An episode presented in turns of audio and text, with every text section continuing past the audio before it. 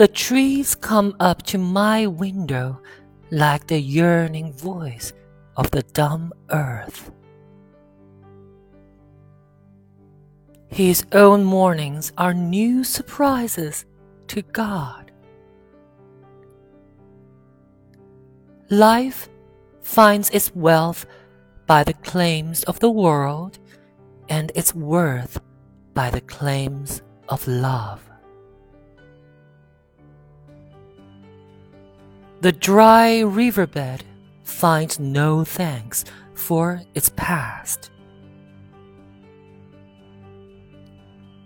The bird wishes it were a cloud.